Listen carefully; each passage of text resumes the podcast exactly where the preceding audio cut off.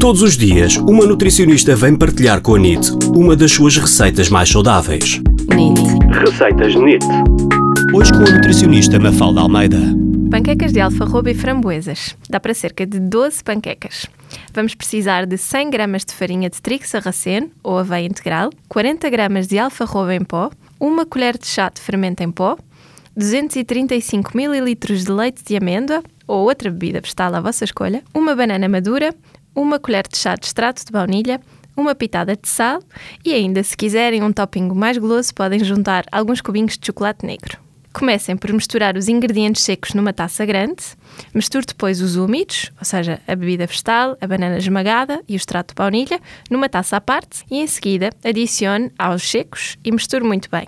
Coloque cerca de um quarto de chávena de massa em cada vez, numa frigideira untada com um pouco de óleo de coco, já aquecida. Deixe cozinhar por 2 minutos, mais ou menos, até que comece a formar bolhinhas e depois vire-as. E cozinhe mais um minuto. Repita até terminar a restante massa. Coloque por fim alguma fruta fresca e uns quadradinhos de chocolate negro e sirva. Bom apetite!